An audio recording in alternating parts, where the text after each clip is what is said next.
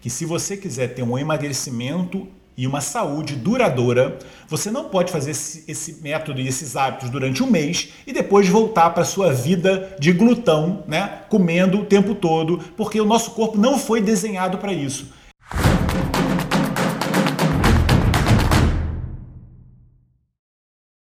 Olá, doutor Rodrigo, obrigado mais uma vez pela sua presença no nosso podcast, onde nós falamos habitualmente sobre alimentação, nutrição e isso vai me permitir tirar já de início uma dúvida minha. É a questão de que eu, algumas vezes de manhã, quando acordo, vou vestir uma calça, a calça está meio apertada. E a mesma calça no dia seguinte, às vezes, está menos apertada. E eu penso, não será engordar e emagrecer rapidamente. O que, que pode estar tá influenciar na questão de estar tá mais cheio, ter a sensação de estar mais inchado, digamos assim, e de uma hora para outra, de um dia para o outro, essa sensação modifica. Olá, Maurício, obrigado pelo convite de, de, de eu estar aqui participando desse podcast, que é uma coisa que eu gosto muito de fazer, para esclarecer algumas dúvidas, dúvidas como essa, que são muito frequentes, no meu consultório isso aparece com, com grande prevalência, porque as pessoas às vezes falam, doutor, olha, é impressionante, mas eu engordo 3 quilos do dia para a noite e eu não sei como é que isso acontece comigo. Daí eu falei, ah, na verdade você não engorda, né? ninguém, não existe esse crescimento de gordura dentro do seu corpo em tão pouco tempo. O que provavelmente está acontecendo é uma distensão abdominal, né? Você tem as, as, as, as paredes, a mucosa intestinal inflamada, uma distensão das paredes do intestino e principalmente o que acontece isso é no intestino no intestino pequeno, né, chamado intestino delgado, por causa de bactérias ali que produzem muitos gases. O que você tem que reparar quando isso acontece é, primeiro, o que você anda comendo e principalmente o que você comeu na noite anterior. Porque provavelmente você está com uma desregulação das bactérias intestinais, essas bactérias estão fermentando muito o alimento e você está produzindo muitos gases. E aí você faz essa distensão, acha que é gordura, mas na verdade não é gordura, isso daí é, é gato, me fala. Não, é a, a dúvida que eu queria colocar. É, então tem a ver com as bactérias que todos nós temos as mesmas ou não, ou tem muito a ver com o tipo de alimento que eu como que, dependendo das bactérias ou dependendo dos alimentos, vai ter essa diferenciação? Excelente pergunta. Tem a ver com as duas coisas, né? Porque todos nós temos bactérias no intestino, né? São as bactérias que a gente chama de bactérias é, que, é, que povoam a nossa flora bacteriana, né? Hoje chamado de microbioma intestinal, que, que são micro-organismos que vivem dentro da gente, que vivem no corpo inteiro. A gente tem isso na pele, a gente tem isso nos olhos, a gente tem isso no corpo inteiro. No intestino, isso é, é, é existe uma grande concentração, a maior concentração do nosso corpo, e essas bactérias elas servem para um monte de, de, de funções importantes para o nosso corpo. Elas produzem neurotransmissores, elas participam da imunidade, elas protegem a, a, a penetração da, do intestino, da barreira intestinal. E se você começa a alimentar as bactérias com comidas ruins, digamos assim, você começa a crescer bactérias que a gente chama de patogênicas. São bactérias que não têm muita contribuição positiva para o nosso corpo e também fazem desconforto abdominal, gases, diarreia e, e etc, etc. Então, é, quando a gente dá. É por isso que eu tenho, tem a ver com a comida? Tem. Se você der comida boa, crescem bactérias boas. Uma das comidas mais importantes que a gente pode dar para o nosso corpo funcionar bem chama-se fibra. Né? Fibra é aquela, aquela, aquela estrutura que existe nos alimentos do reino vegetal e que fazem, que são dificilmente digeridas pelo nosso estômago e que, faz, e que, que alimentam as nossas bactérias boas. Isso é fundamental. É o alimento que a gente dá para elas. As bactérias, elas existem mais bactérias no nosso corpo do que células. Então a gente tem que alimentar o que prevalece no nosso corpo, que são esses bichinhos que vivem dentro da gente. Quando quando você dá comida errado, crescem bactérias ruins e também crescem bactérias em excesso. Existe uma síndrome chamada SIBO, que é Small Intestinal Bacterial Overgrowth. É uma síndrome de hipercrescimento bacteriano no intestino delgado, que não devia ter tanta bactéria. Tem muita bactéria ali, elas fermentam a comida e você fica com aquele barrigão inchado. Entendeu? Então tem que tratar essas bactérias. Você falou de alimentos bons e qualificou fibra, ou exemplificou fibras. E que alimentos ruins são esses? Pronto, é, vou, existem vários, mas eu vou, vou dar uma definição para mim do que é o pior, né? O que existiu, que foi uma mudança na alimentação nos últimos anos, é que foi um marco e, e que começou a aumentar muito a prevalência dessas doenças, como uma que se chama hoje, que é síndrome do intestino delgado. É o refinamento. O refinamento significa tirar a fibra, que é, é, você deixa, por exemplo, o arroz refinado, aquele arroz branco. O arroz integral é o arroz com a fibra. É a estrutura que a natureza criou como se fosse uma jaula para não deixar, por exemplo, o carboidrato, que é o amido, ser absorvido rapidamente. E, esse, e essa jaula ela é utilizada pelas bactérias para a alimentação delas. Quando você tira isso, você tem um açúcar que é rapidamente absorvido pelo nosso corpo e não tem o alimento das bactérias. Você está sendo egoísta na sua alimentação, que você quer o açúcar rápido no seu sangue, mas não quer alimentar a, a, a, os bichinhos que tem ali. O que, que você faz? Você começa com esse excesso de carboidratos refinados a alimentar bactérias patogênicas. E aí você tem toda uma síndrome. Né? Então, é, existem vários. Eu posso, o mais simples para mim é a urbanização e a industrialização dos alimentos que fizeram o refinamento e o processamento da, da, comida. Aí viraram produtos alimentícios, deixou de ser alimento. Eu já ouvi você falar do leite, mas no leite tem os tais lactobacilos. Que influência positiva esses lactobacilos que se encontram em iogurtes, nesses produtos que a gente compra lá e vê logo escrito lactobacilos que faz bem para o seu intestino? É, é, pronto. Excelente pergunta também, porque isso confunde muitas pessoas. Só que o leite também entrou nesse processo de industrialização e hoje o leite já não tem mais essas bactérias boas. O leite, se você for ver hoje, eu não tomo leite, né? Já não tomo leite há muitos, muitos anos, mas se você for ver hoje, o leite dura na sua geladeira às vezes meses. Enquanto o leite da, da época da minha avó, que via até no negocinho de vidro, ele não durava um dia, ele logo estragava. O leite tinha ali bactérias que fermentavam o leite, estragavam o leite, e hoje o leite ele é asséptico quase. Existem processos, um chamado UHT, que é Ultra High Temperature, o leite vai para uma temperatura muito alta, muito mais alta que a pasteurização, e elas matam as bactérias todas. As bactérias não sobrevivem a uma temperatura tão alta.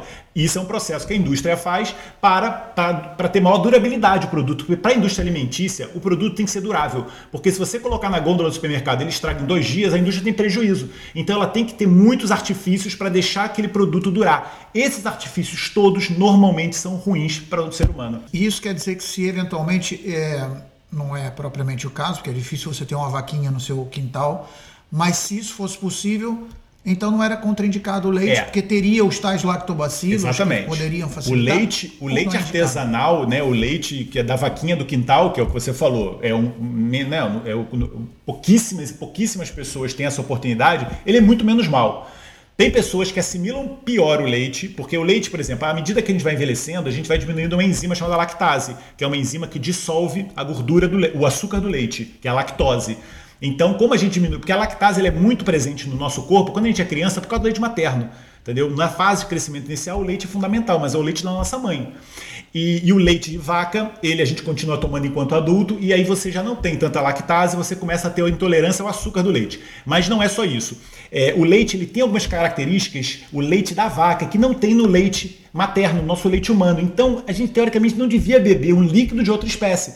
Por exemplo, o bezerro ele cresce 40 vezes mais rápido que uma criança.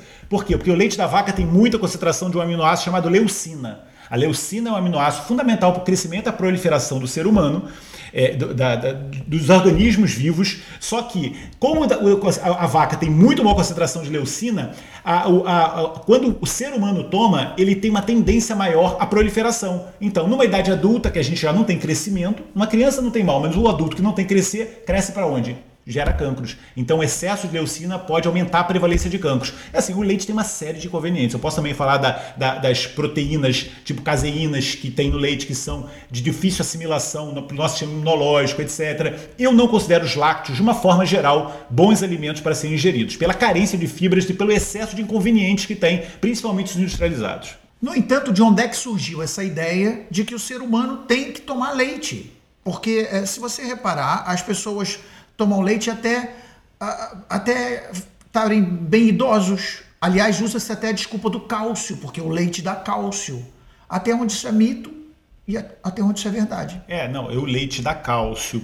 Aí depois tem também o leite, é uma boa fonte de proteína, né? Existe a publicidade da criancinha tomando leite, né? Junto com aquela travessazinha de cereais. São, são subterfúgios da indústria alimentícia para vender uma ideia que não é verdade e que não tem a menor explicação fisiológica né, para a nossa vida ao longo do tempo. Né? Eu acho que o ser humano ele começou a domesticar animais e começou a utilizar a carne deles porque é um, é um alimento com alta é, densidade calórica, né? sacia rápido porque tem muitas calorias, e começou a utilizar o leite também, que são os derivados, né? o ovo, etc., que são derivados desses animais. É, é, por princípio, né, não é uma, um alimento saudável. Eu não sou vegetariano, atenção, mas eu acho que o, o, o uso desses alimentos, é, os lácteos, hum, quase nada, mas o uso de carnes, ovos e até peixes, etc., tem que ser com muita restrição por, por vários motivos. Um dos motivos que eu falei foi a ausência de fibra, outro motivo é a ausência de fitoquímicos que a natureza colocou nas plantas, nas verduras, nos legumes, nas frutas, que são é, substâncias ativadoras de muitas vias metabólicas é, é, é positivas para o nosso corpo, coisas que as carnes também não têm. E porque hoje o animal está modificado. Entendeu? A carne que as pessoas comem hoje, a grande maioria, por isso que eu digo, se você tem uma vaca no quintal, com certeza o seu problema é menor. Mas a grande maioria das pessoas compram carnes em supermercados, né? Compram galinhas em granjas, etc, ovos em granjas ou mesmo as galinhas, e esses animais eles vivem enclausurados, eles vivem estressados, não pegam sol, não estão na relva, né, na grama. A alimentação deles hoje é com ração, é uma ração rica em ômega 6, que é uma gordura inflamatória para o nosso corpo. Antigamente a vaca ela ficava no campo.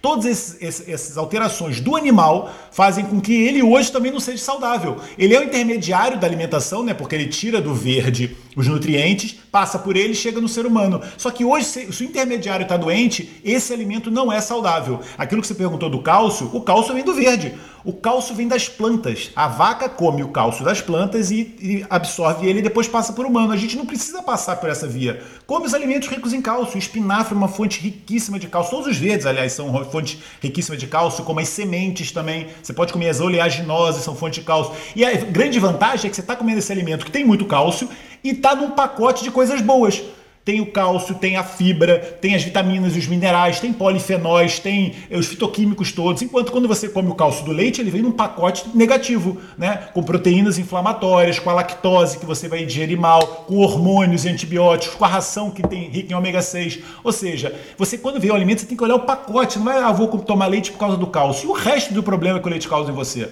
Aliás, o pessoal aqui deve estar até pensando que está com implicância com o leite. Não né? tem? na verdade, é. É, o leite a gente já deu aqui um monte de problemas, mas o fato é que, que eu me lembre, e você pode me corrigir se eu estiver errado, o ser humano eu acho que é o único animal que depois que passa de bebê para uma fase jovem, continua tomando leite e que nem é da mãe. É, é, aquela grande dúvida. Nós somos os animais racionais. Não sei, eu adoro bicho, eu fico, eu fico observando os animais né, no seu habitat, etc. E eu acho os animais muito mais inteligentes que o ser humano, né? Que, como eu falei, destroem o alimento, né, refinando ele, processando ele. E no caso do leite, alterando totalmente essa molécula e bebendo um alimento de outra espécie. Não tem muita lógica. Epidemiologicamente, se você for ver do ponto de vista é, estudos populacionais, os países que gerem menos leite são os países com menor índice de, osteoporose. Ou seja, é exatamente o contrário que as pessoas vendem. O maior país com osteoporose é os Estados Unidos, que bebe mais leite. Os, os orientais eles não bebem leite de vaca, não tem esse hábito, eles nem toleram bem, eles têm muito pouca lactase e eles, eles têm índices baixíssimos de osteoporose. Ou seja, o que eles vendem que você tem que tomar leite por causa do cálcio não tem a menor lógica, porque o leite, por ser um alimento inflamatório, ele até utiliza mais o cálcio do seu corpo, porque o cálcio é um buffer de inflamação. Quando o seu corpo está muito inflamado, o corpo até tira um pouquinho de cálcio do osso e joga no sangue para desinflamar, é, é, é, é, alcalinizar a acidez que a inflamação do leite nos causa. Então você vê, né, o leite ele pode ser prejudicial para o nosso osso e a gente recebe uma ideia de que ele é benéfico. Olha, marketing da indústria. Nós temos é, caixinhas de refresco de leite, né? Refresco de vaca, um, um, refresquinho de vaca, não é, não é propriamente um leite. É, mas seria agora, isso. Agora, uma coisa importante, que você falou muito nos le no leite, não é? Mas ele tem os derivados do leite, no caso o queijo, e existem uma, uma infinidade de tipos de queijo. É, não só de cabra ou de vaca ou de outros animais, mas se o queijo é é, é, ele é mais duro ou mais mole, isso tem a ver também com o processo de, de, de, de construção, de confecção do leite, os iogurtes, é, o kefir também, não é? que é uma, uma, um fungo qualquer, se não estou em é. erro, você vai, vai me explicar isso. Esses derivados continuam com a mesma problemática é, negativa do leite no ser humano, ou por construir um derivado, os problemas são amenizados? Dá uma, uma folguinha para quem gosta de queijo. é, no último podcast eu falei muito sobre isso, falei até sobre queijo e, e não, infelizmente o problema vai junto com todos os derivados, né? Porque se a, se a matéria-prima está alterada, você não tem como é, aumentar o processo de fermentação e resolver o problema, não é. Verdade, se você toma iogurte, ele tem uma menor concentração de lactose, por exemplo. Então, para aquelas pessoas que é, o problema maior é intolerância à lactose, né? Porque, porque fermentam muito, muito mal esse açúcar, ou porque não tem lactase nenhuma, aí o problema vai ser minimizado. Mas de qualquer forma, não é um alimento saudável. Ponto. Não é um alimento saudável. Se você quiser comer alimentos que tenham muitos probióticos, que aí esse é um dos princípios do iogurte, é por causa da, da característica de, da quantidade de probióticos, etc., você vai buscar no reino vegetal alimentos ricos em probióticos, como por exemplo o sauerkraut, que é o chucrute. Já ouviu falar aquele repolho fermentado? Ah, sim, sim, sim. Pois é, isso aí é uma fonte divina de probiótico, concentração altíssima. Aliás, os árabes, aliás, os árabes fazem um, não é isso? Não, ah, é folha de uva. é, mas usam também, mas que também é um bom pré-biótico.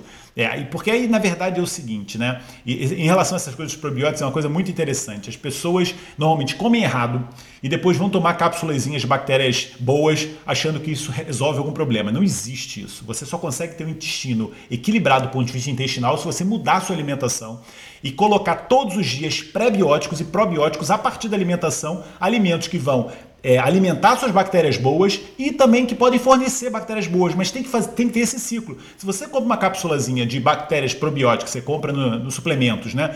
E depois você começa a dar comida errada, aquelas bactérias boas, é a mesma coisa que você pegar animais, né? Colocar numa, numa, num mato que foi completamente queimado, destruído, e achar que aqueles bichos vão ficar ali, sem nenhuma comida, sem nada, né? Sem as plantas para eles subirem, etc. Eles vão embora ou então morrem, né? É a mesma coisa, você dá as bactérias boas no intestino que está completamente destruído, né? E com as bactérias ruins, inflamado, etc., você não vai conseguir que aquelas bactérias sobrevivam. Então, como é que você tem que fazer? Você tem que mudar a sua alimentação. Dá muita fibra, dá muito prebiótico, né? Inulina, psyllium, é, clorofila, é, substâncias que vão, fibras que vão ajudar as bactérias boas a crescer e também pode dar as bactérias boas. E as bactérias boas não vêm do iogurte, do, do leite do supermercado, não é daí, mas pode ser do, do chucrute como eu falei, de alimentos em conserva, é, aquele vinagre de maçã. Vinagre. A história do kefir que eu falei. O kefir também pode ser. O problema do kefir é que você vai fazer, você tem que fazer um kefir que não pode ser de leite de vaca porque senão você vai estar usando né, a bactéria que é o que faz que fermenta ela vai ela vai utilizar o, o, o, o, leite que não está bom mas você pode fazer por exemplo kefir de leite de coco existe o kefir de água é o processo de fermentação em que você vai criar é, é, essas bactérias boas no alimento e você come esse alimento assim. Eu gosto muito de alimentos em conserva. Aqueles, por exemplo, é, pickles, sabe? Os picos, pepino em conserva, os, os, Caseiro, no caso. Pode fazer caseiro. Não, você pode comprar no supermercado, porque isso aí, por acaso, você tem em garrafa, em potinhos de vidro, então você é, tá lá só o legume em conserva, não tem, não tem grandes aditivos alimentares. Ou então você pode fazer. É muito simples, é muito tranquilo fazer e você vai comendo regularmente. Então você está colocando bactérias boas. De, é, do reino vegetal também, o, o natô e o tempê, aquelas as sojas fermentadas. Isso os orientais comem muito. Por isso que eles têm também taxas baixas de osteoporose, etc. Os orientais comem muito a soja fermentada. A soja é um excelente alimento se você souber comer ela bem. O, ser, o, o, o ocidental ele come a soja transgênica e isso é ruim. A soja transgênica é uma soja que foi modificada. A soja fermentada, o tempê, o, o natô, é, o miso, isso é excelente para a nossa flora intestinal. Alimentos com alta concentração de probióticos. E só para concluir, já que estávamos empacados ali no assunto do leite é, e não querendo insistir. Você muito, bebe leite, né? eu, eu gosto muito. eu já Mas é, o que eu queria colocar é a questão da, uh, do que hoje chama-se intolerância à lactose. É, isso já é um processo antigo ou, ou, ou, é uma moda que surgiu agora? Não, não é moda. As pessoas têm mania de falar moda e até outro dia eu ouvi uma, uma pessoa falando comigo assim, ah, agora está na moda essa coisa de plant-based, né? Vocês agora só ficam falando de comer alimentos naturais. Eu falei, Hipócrates, há 2.500 anos, fala, deixa que o alimento seja o seu remédio. O plant-based só está dizendo para você comer os alimentos que têm nutrientes para o seu corpo funcionar bem. Né? Quando você come um alimento refinado, ele não te tem nutrientes nenhum, ou seja, plant-based não está na moda. Ah, o problema do glúten, o problema do leite, não é que esteja na moda, não é que esteja na moda, é que o produto foi alterado. Ele não causava tanta intolerância e tantos problemas como quanto acontece hoje. Mas isso é porque é recente. Na década de 70, um cientista chamado, Norm, um cientista chamado Norman Burlow ganhou o prêmio Nobel da Paz porque ele descobriu uma forma de hibridizar o trigo, fez um processo que você modificou esse cereal e por isso ele aumentou a produção. Acharam que ia acabar com a fome no mundo e ele criou o trigo hibridizado. Qual foi o grande problema? O trigo hibridizado tem uma carga de glúten muito maior do que o trigo normal. Então a carga altíssima de glúten, né, dessa, proteína do trigo na alimentação fez com que as pessoas começassem a ter altíssimas cargas de intolerância ao glúten. Não é a doença celíaca, que é uma doença rara, em que a pessoa realmente tem, não pode nem chegar perto de glúten. É, é uma pessoa que come o alimento hoje com grande quantidade dessas proteínas, uma chama-se gliadina, e ele não se sente mal o outro chama-se glutenina, e ele não, se, ele não se sente bem, desculpa, ele se sente mal. É uma intolerância que ele tem a esse alimento novo. Mas se ele comesse o trigo da vovó, né, ou o trigo do Jesus Cristo, né, que é um outro pão, ele não se sentiria mal. Só que o pão era, era, era mais difícil de ser feito, era mais duro, não era tão palatável. Então a indústria modificou. Só que essa modificação deu errado. Ou seja, nós é, começamos a falar mais nessa intolerância não por uma questão de modismo, mas por uma questão de ser recente essas alterações pelo Exatamente, não é modismo. Agora, a, nós prendemos-nos muito no, no, leite, mas nosso assunto inicial era a questão do, do, do intestino, do inchaço.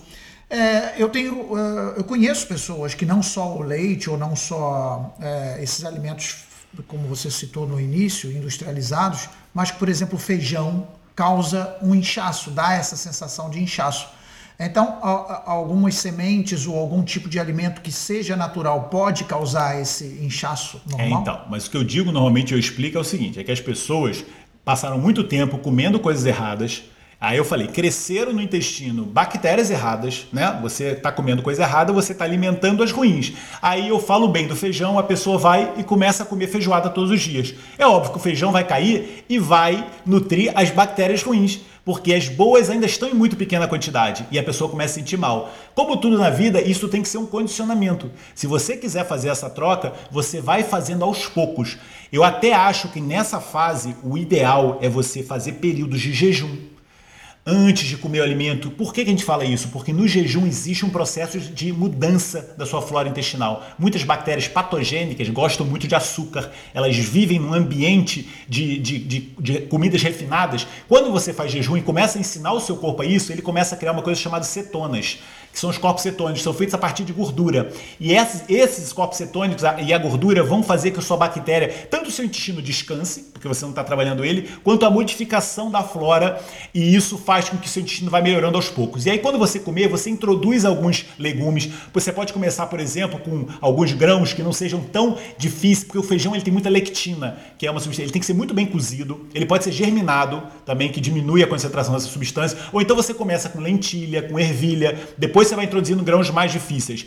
E, e, um outro problema muito relacionado com isso, já que você perguntou, isso é importante as pessoas saberem, porque elas falam no intestino, acham que o problema está só lá. Mas às vezes você tem a digestão ruim você tem o ácido no estômago ruim, você come, engole rápido, você mastiga mal. E se o alimento chegar muito grande no intestino, até uma pessoa que tem uma flora normal, vai ser difícil a, a, a, a, bactéria lidar com aquele alimento muito grande, porque a função do intestino já não é digerir o alimento. Você tem que fazer isso na boca, mastigando bem, e no estômago, com o ácido do estômago bem. Aí você tem que ativar o ácido do estômago. Pode ser que você precise de enzimas digestivas, é, pode colocar vinagre de maçã, né, uma colherzinha de sopa antes da comida, você coloca num copo de água morna e bebe antes, que estimula o ácido do estômago. Você pode colocar um meio limão, espremer e beber, entendeu? Aliás, então, se você diz que, na verdade, muitas vezes, até pela digestão começar na boca, talvez até para curar ou amenizar situações no estômago é mastigar intensamente certeza, qualquer tipo de alimento. Com certeza. Até o alimento ficar pastoso a líquido na boca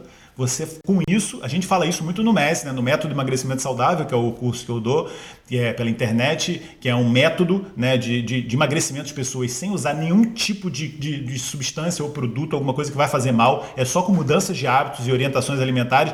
E uma das coisas que eu falo que é, é impressionante o impacto, que é você mastigar bastante para você digerir bem o alimento, e nesse tempo de mastigação você já começa a criar muito mais saciedade você começa a estimular vias no seu corpo de saciedade, você come muito menos. Tem estudos mostrando o fato só de você mastigar, né? Um grupo que mastiga mais tempo do que o outro, a mesma comida, um grupo muito parecido, esse grupo emagrece muito mais do que aquele outro, só pelo fato de mudar um hábito que é mastigar. Mastigar tem uma série de benefícios. Aliás, dá pra fazer um podcast até, mastigar. Até a, a, enzimas que tem na boca Com certeza. Normalmente não tem no intestino, no estômago, no caso, né? É, a amilase salivar, a lipase salivar, essas enzimas elas existem na boca para o, o, o ser humano já começar para o estômago já receber o alimento semi-digerido. Você não pode, a menos que tome um batido, né? Que o liquidificador já fez isso por você. Mas se você, ou então uma sopa, mas se você comer um alimento, você tem que mastigar ele, porque isso gera uma série de, de reações e faz parte da nossa digestão.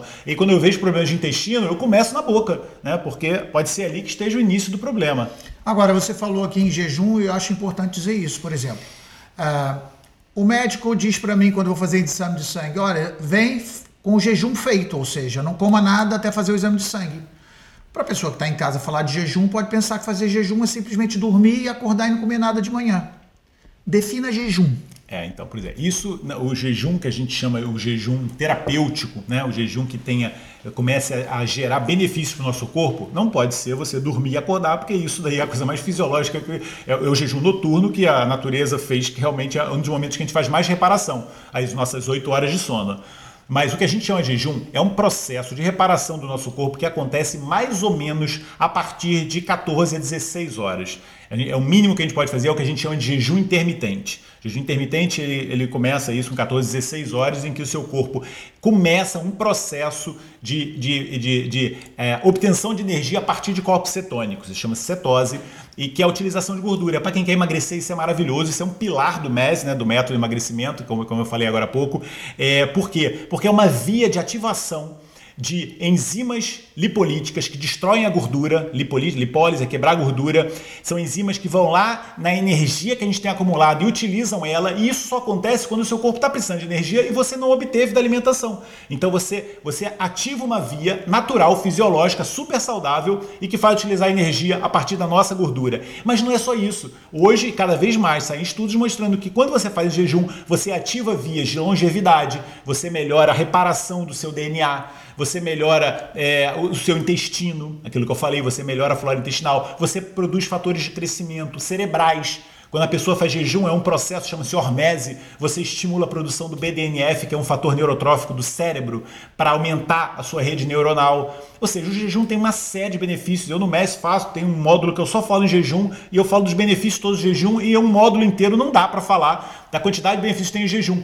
Nesse âmbito intestinal é uma das coisas mais impressionantes Diz. E você falou em 16 horas, é isso? O, é, intermitente? Desculpa, é, desculpa, eu, esqueci, eu fui falando e esqueci a pergunta. É, 16 horas, jejum intermitente seria 16, 18, até 20 horas. A partir de 24 horas a gente chama de jejum prolongado, que seria mesmo jejum. A partir de 24 horas o seu corpo ele começa a ter outros benefícios que o jejum de 16 horas não dá, como por exemplo estimulação do sistema imunológico. Nosso sistema imunológico ele começa a se ativar mais, você tem a produção daquelas células stem cells, que é as células embrionárias, que o nosso corpo produz para ir para alguns tecidos para reparar esses tecidos. É uma adaptação do corpo pela baixa de, de, de, de ingesta calórica, o corpo ele começa a se re, redesenhar ele, ele começa a se é, regenerar, que a gente chama mesmo. Então você tem esse crescimento de stem cells e a utilização de resíduos do seu próprio corpo. Isso chama-se autofagia. O seu corpo ele entra no processo de reciclagem interna. Tudo isso acontece mais ou menos a partir de 18 a 24 horas, que aí já começa a se chamar de jejum prolongado. E tem as pessoas que começam a fazer jejum, se sentem super bem, com mais energia, começam a fazer jejum 36, 48 horas, 72 horas. Você está regalando o olho porque você nunca deve ter feito jejum de 72 horas. Pergunta uma pessoa que já fez se é fácil ela vai falar assim, super tranquilo. Porque a única coisa que você não entende é assim, como é que eu vou ficar sem comer esse tempo todo? Só que a fome, você não esquece que assim, a fome ela é, é, um estímulo a partir de um hormônio chamado grelina, liberado pelo estômago, e a grelina ela faz um pico. Se você não der comida, ela cai. Então a fome passa. Depois ela pode voltar de novo mais leve do que foi a primeira fome e ela faz um pico, depois ela cai. Depois ela volta de novo, ela volta mais leve ainda, até que tem um momento que você já deixa de ter fome. O seu corpo ele começa a utilizar a sua própria gordura, ele começa a entender que não está chegando comida, ele está utilizando a sua. Então a, a, a fome passa. Você deixa de ter, mas só que você tem que nutrir o seu corpo, por isso você não pode ficar indefinidamente sem comer. Mas é essa, esse ímpeto de fome que você tem é um hábito que seu cérebro criou e uma, e, e, e uma ansiedade. Na primeira fomezinha que chega, você já quer comer. Você não, você não tem um autocontrole de falar assim. É, é, é um exercício de autocontrole espetacular o jejum. As pessoas que começam em jejum, elas é, é igual a meditação. Eu, eu, eu, faço muita analogia com a meditação, porque a meditação também é um exercício de autocontrole, né? Que você tem que saber esvaziar sua mente, trabalhar a respiração. No jejum, você tem que entender que a fome não pode controlar, porque a fome ela funciona em picos. E se você não comer, não quer dizer que você vai morrer de. Se você tem inanição, né? Se você está né, um refugiado de guerra, aí tudo bem, você é, pode ficar preocupado com isso. Mas o ser humano nos dias de hoje, que abre a geladeira, tá cheio de comida, ele não vai ter inanição. Ele vai ter momentos que ele não vai comer porque ele está comendo muito e está acumulando coisas demais no corpo que estão prejudicando ele. É, na verdade, eu, você reparou que o meu olho não, não estava arregalado, ele foi arregalando conforme você foi aumentando a hora. Você falou em, em 16 horas, eu pensei, bom, uma pessoa janta, é, dorme sem comer mais nada depois na hora de dormir. No dia seguinte não toma o café da manhã. Quando ela for almoçar, já fez. Mas aí você fala que as pessoas podem fazer 20 horas. Aí o meu olho abriu um pouquinho. 24 horas, 48 horas. Ou seja, pessoas que fazem 24 horas de jejum, ela volta a comer quando?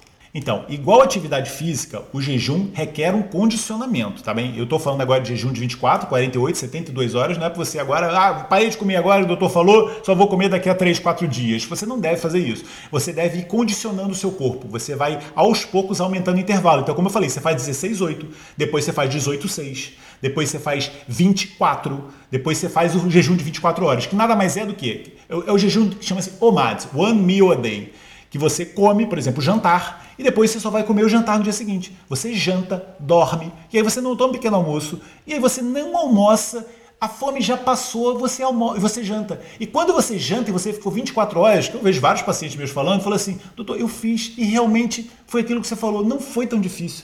Existe um jejum que é mais difícil, que chama-se dry fast, que é o jejum que a pessoa nem bebe água. Tá bem? Isso daí é mais difícil porque a água, inclusive, ela ajuda muito a você ter conforto e saciedade para ele conseguir aguentar essas maiores horas. Mas isso já é um passo a mais. Numa fase inicial, você, inclusive, no período de jejum, você pode tomar água, você pode tomar chá, você pode tomar café. Com a ingesta regular de chá ao longo do jejum, a pessoa tem um pouquinho mais de vontade de fome, não sei o quê, vai tomar um chá de bisco. Toma um chá verde. O chá verde tem uma substância chamada teanina, que é até um, um, um relaxante cerebral. Então ajuda muito a, a diminuir a, a, sensação de compulsão. Então pronto, toma um chazinho de teanina e a pessoa aguenta. É assim, Maurício, eu posso dizer que 90%, até mais das pessoas que fazem e que eu vejo estão motivadas para fazer, elas dão um feedback sempre positivo. Aumentou minha energia, e me sinto melhor. Nunca imaginei que fosse tão fácil. Isso eu já vi centenas de vezes. E as pessoas quando fazem, quando optam por fazer esse jejum, de 24 horas, por exemplo, como você falou, janta e depois só janta no dia seguinte. Isso vira um hábito para a vida? Esse é um princípio que eu tento passar no MES, que se você quiser ter um emagrecimento e uma saúde duradoura, você não pode fazer esse, esse, método e esses hábitos durante um mês e depois voltar para sua vida de glutão, né, comendo o tempo todo, porque o nosso corpo não foi desenhado para isso. Já está mais do que estabelecido que uma das melhores formas, se não a única forma de você ter uma longevidade saudável, tá? É importante a longevidade saudável, né? Porque se você com 70 anos começa a desenvolver Alzheimer, só que você vive até 100, 30 anos sem conhecer os familiares, não é uma coisa muito saudável, né? Você tem que ter esses 100 anos com sua plenitude mental, né? Podendo trabalhar na terra, como aqueles velhinhos de Okinawa, né? Aqueles, aqueles anciões, aquelas pessoas com mais de 100 anos, centenários de Okinawa. O único, a única método que foi comprovadamente é, eficaz na longevidade saudável chama-se restrição calórica moderada com uma alta densidade nutricional que, que significa isso? Você comer muito menos do que você come hoje, com certeza menos, é o que o japonês chama Hari Hashibu, você come 80% e, e menos 20% do que você comeria, você tira 20% da sua refeição, porque você vai estar mais saudável fazendo isso, e esse alimento tem baixo valor é, calórico, né? muito pouca concentração de macronutrientes, proteína, gordura e carboidrato, e grande concentração de micronutrientes, que são os fitoquímicos, as vitaminas, os minerais, e a gente consegue isso no reino vegetal. O reino animal ao contrário, ele tem muita densidade calórica e baixa densidade nutricional. Por isso que eu digo que você pode comer carne de vez em quando, você não tem que ser vegetariano, não tem que meter rótulos na sua vida, mas baseia a sua vida, é o que isso eu chamo de plant-based foods, você baseia a sua vida numa alimentação rica em nutrientes. Porque dessa. E tem que ser para sempre, entendeu? Você come de vez em quando. No MES, ele tem uma fase na fase inicial, que eu sou um pouquinho mais radical, porque as pessoas estão muito inflamadas. Então, MES do- é, MES é o método do emagrecimento saudável. E por isso, eu, eu fiz um- uma, uma analogia, né, que durante um mês, o nome MES vem do, do método emagrecimento saudável, mas eu tenho um desafio de um mês em que as pessoas durante um mês têm que fazer uma disciplina mais rigorosa de alimentação, que é o que eu dou no módulo 1. Eu explico como você, você ganha um manual, que é como você fazer o primeiro mês do mês, em que você tem uma restrição maior de alguns alimentos, que é para desinflamar o seu corpo, que é para reparar o seu intestino, tá bem? É para você conseguir que o jejum ele seja positivo. E numa fase eh, secundária, o MES entra num processo de manutenção, mas que você sempre vai ter esses intervalos jejum intermitente, você vai sempre ter intervalos em que você fica 24 horas sem comer, porque é importante isso para o seu corpo do ponto de vista de saúde, para sempre. Só que eu falo de um hábito que é altamente barato, né? altamente flexível, porque você pode fazer de manhã, pode fazer à noite, pode fazer à tarde. Ele está ele, ele tá relacionado com qualquer é, hábito de seu de vida, hábito religioso. Qualquer religião pode fazer jejum, aliás, todas as religiões fazem jejum. Qualquer hábito é relacionado com a, a a sua rotina diária. A única restrição é se você tiver algum problema de saúde, que você tenha dúvida se pode ou não fazer jejum. Como, por exemplo, se é diabético. O diabético tipo 1, aquele que toma insulina, tem que ter cuidado. Ele não pode fazer jejum sem um supervisionamento. Ele pode fazer, mas tem que ter um acompanhamento, porque ele está tomando insulina e ele está injetando o hormônio externo. O diabético tipo 2 que não toma insulina, esse o jejum é um dos melhores tratamentos que eu posso imaginar para ele se curar. Por quê? Porque muito do problema dele é um excesso de carboidratos que ele coloca no corpo e faz uma disfunção da- da- do pâncreas gerando insulina, tá bem? Mas isso são casos específicos. Bom, eu acho que a gente tem aqui uma entrevista riquíssima, longa, inclusive com muito conteúdo. E para fechar, eu vou buscar nosso início da conversa e juntar com o último assunto nosso: o jejum e o, o inchaço da barriga. Né? Isso tá- ajuda, facilita a pessoa que tem habitualmente a, a, a barriga inchada, vamos dizer assim, ao fazer esse jejum, forçosamente é, tem um- um- um- uma relativa melhora em relação às tais bactérias que causam o inchaço. É, Então, se eu pudesse dizer que uma das melhores estratégias para você corrigir o intestino, e isso, isso aqui as, todas as pessoas podem fazer. Qualquer pessoa aqui que tenha problema intestinal, começa a fazer períodos de jejum, como eu falei eh, no início, de curta duração. Por exemplo, como o Maurício falou, o jejum mais fácil, 16 horas, você tira o pequeno almoço. Jantou às 8 e vai almoçar meio-dia. Se você puder, almoça duas da tarde, que aí você faz até 18 horas. Tirando isso, e eu até gosto de fazer esse hábito, porque o melhor jejum é o da noite, é quando você tira o jantar, porque aí você dorme já com bastante tempo sem, sem a liberação de insulina. Mas é, o jantar é social, etc., então tirar o pequeno almoço. Mas qual é a grande vantagem de você tirar o pequeno almoço? É porque eu vejo que na alimentação dos meus pacientes, a grande maioria dos erros estão no pequeno almoço, que é quando toma leite, que é come- quando come o pãozinho cheio de glúten, é quando come cereais. Então, tirar o pequeno almoço tem essa vantagem que a pessoa vai tirar coisas que ela come que é errado. Raros são os pacientes hoje que eu vejo que comem alimentos muito saudáveis no pequeno almoço. E também eu acho que tirar o pequeno almoço é interessante porque de manhã muitas pessoas não têm fome, é fácil você fazer isso e o seu corpo ainda está acordando no processo digestivo, então você tira. Então, para aquelas pessoas que têm problemas intestinais, façam esse teste muito simples, tirem o pequeno almoço, é, jantem por volta de umas 8 horas da noite e depois só vão tomar o almo- almoçar do, uma hora da tarde ou duas horas da tarde, etc. E façam as 16, 17, 18 horas de jejum e vocês vão ver como vocês vão se sentir melhor do intestino. Porque o que acontece? No jejum, você é, descansa o intestino, é como se sua fábrica parasse para o pessoal da limpeza e da, e da- e da manutenção ajeitar a fábrica. Se você não está colocando comida para dentro do seu intestino, você ter uma noção, Maurício, 40% da nossa imunidade está no intestino. O intestino é, aquele, é aquele, aquela área que a imunidade está toda lá, chama-se gout, que é, é- é- é o tecido linfóide associado ao, ao intestino. É o Gut Associated Lymphoid Tissue, em inglês, né? O gout é, o- é o- é é a imunologia que está lá no intestino esperando a comida para ver o que, que vai chegar, né? É como se fosse a alfândega. Então eles, eles não sabem o que vai chegar. Pode chegar uma, uma comida boa, pode chegar uma comida ruim. Eles têm que triar para não deixar entrar tudo no nosso intestino, no nosso corpo. Então, nessa triagem, você dá trabalho para o seu intestino. Se o seu intestino estiver inflamado, se as suas bactérias estiverem alteradas, todo esse processo, no momento que não chega a comida, aquela coisa pode ser arrumada. É como é o momento que você vai lidar com o que está acontecendo. Então você melhora a flora intestinal, você melhora a inflamação da mucosa,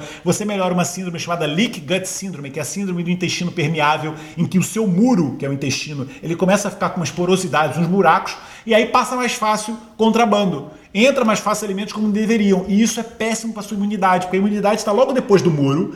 E aí recebe um monte de coisa, ela não dá conta do, do imagina, né, aqueles navios que infelizmente chegam de, de pessoas refugiadas, né, que saem do país, e aí as fronteiras não conseguem lidar com vários navios chegando cheios de pessoas de outros países que querem ir para o país, entendeu? E é isso, o, o sistema imunológico ele fica meio que atordoado com tanta coisa. Quando você dá jejum, você está facilitando todo esse processo, você está dando descanso a esse órgão é, fabuloso do nosso corpo, um dos mais importantes, um órgão que tem o cérebro próprio dele, chama -se sistema nervoso entérico, né, que é, o, é, comandado pelo nervo vago, que é o nervo parasimpático. E quando você faz isso no, no, no jejum, de uma forma super simples, barata, né, de graça, aliás, e, e altamente fisiológica, o seu corpo ele todo começa a entrar no processo de reparação.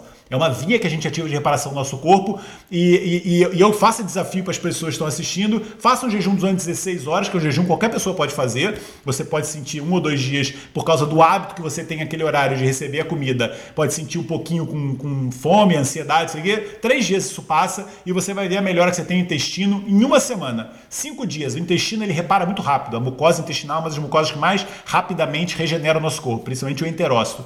Então, esse teste é muito fácil, muito fácil de fazer, todas as pessoas melhoram de uma forma impressionante, algumas a 100%. Tá bem? Então, jejum intestino, todos tudo, totalmente relacionados. Ou seja, ame o seu intestino. Ame o seu intestino. Doutor Rodrigo, ame muito obrigado casos. pela sua presença. Eu obrigado tenho certeza que as pessoas gostariam de ter um doutor Rodrigo em casa o tempo inteiro, mas você pode fazer mais ou menos isso, não é? Como? Acompanhando o doutor Rodrigo no Facebook, no Instagram e também no YouTube. Todos os conteúdos que nós gravamos aqui passamos através desse YouTube e, e através desse podcast e não só, outros conteúdos poderão ser encontrados nas suas redes sociais. Fica Muito então obrigado pelo convite. convite. Obrigadão pelo convite, Maurício, e mau prazer até uma próxima. Fique bem.